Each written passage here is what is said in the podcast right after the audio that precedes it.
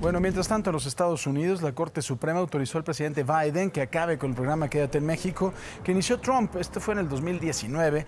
Y pues bueno, ahí se envía de vuelta a los solicitantes de asilo para que esperen la resolución de los casos.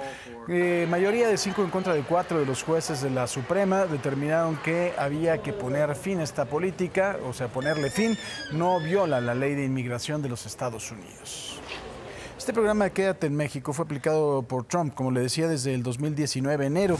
Desde entonces hay 70 mil migrantes registrados que están esperando su proceso de asilo en nuestro país. Sin embargo, usted podría decir, bueno, qué buena noticia. Pues no, ¿eh? todavía está vigente el título 42 de la ley de inmigración que justifica expulsar a los migrantes de forma expresa a México sin ningún juicio, sin nada por el tema de la pandemia.